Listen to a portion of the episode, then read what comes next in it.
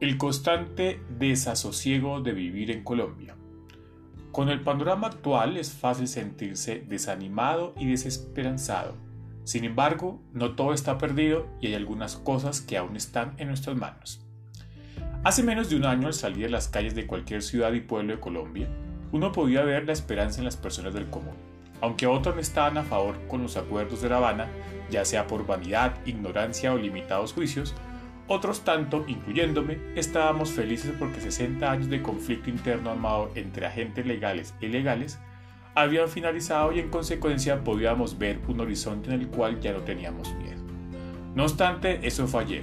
Hoy por hoy se siente, se percibe y se vive un miedo generalizado frente al eterno retorno, como lo llamaría Nietzsche.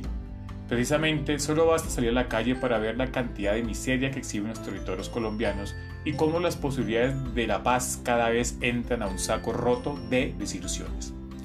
Lo anterior, especialmente tras ver que renació una nueva guerrilla, entre otras cosas, porque el gobierno del presente les ha incumplido en muchos puntos y ellos consideran que como grupo delincuencial, al igual que los paramilitares, les sale más rentable el negocio de las drogas ilícitas que la construcción de un país.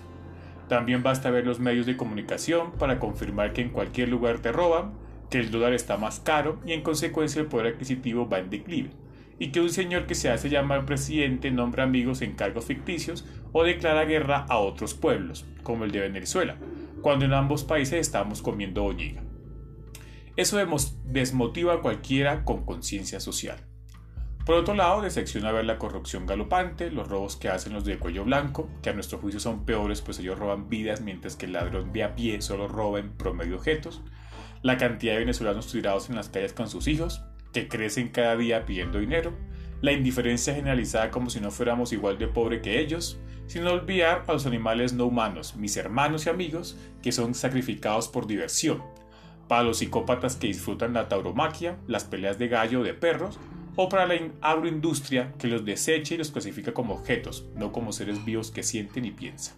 Para terminar, aunque nací aquí por accidente, nunca me he sentido colombiano. Sin embargo, tuve un momento en que traté de ver más allá y la oscuridad en la que nos encontrábamos declina mi fervor por el futuro.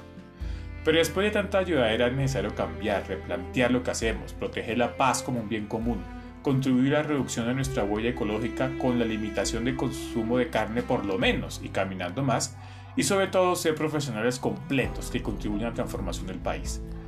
Que no sea solo un médico, sino alguien que potencialice la vida. Que no sea solo un transmisor de información, sino un profesor. Que no solo litigue, sino que contribuya con los derechos. Que no solo produzca, sino que se aumente la calidad de las vidas de las personas y sobre todo de nuestro entorno, al que estamos asesinando paulatinamente.